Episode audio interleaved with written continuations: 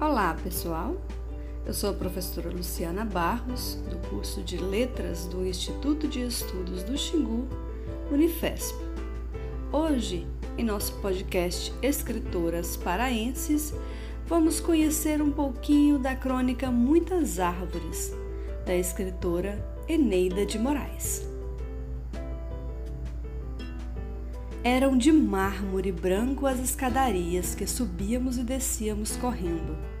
Na casa grande onde nascemos, o nosso mundo, cercado de jardins e aos fundos o imenso quintal. As escadas brancas nos levavam para outro país, para a rua, aquela pacata rua chamada Benjamin Constant, em Belém do Pará, que para nós parecia apenas um trecho sem importância diante do nosso mundo povoado de tanta gente e muitas árvores.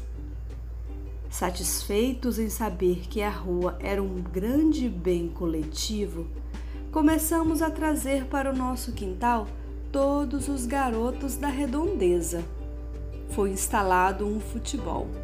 Havia uma hora em que a minha mãe, penalizada de tanto esforço dos meninos, mandava servir laranjada ou leite gelado para os mais fraquinhos. O quintal era o nosso feudo.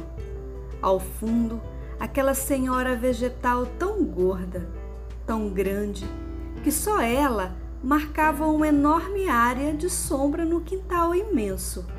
A mangueira, a velha mangueira única árvore que, pela imponência e dignidade do porte, merecia nosso respeito.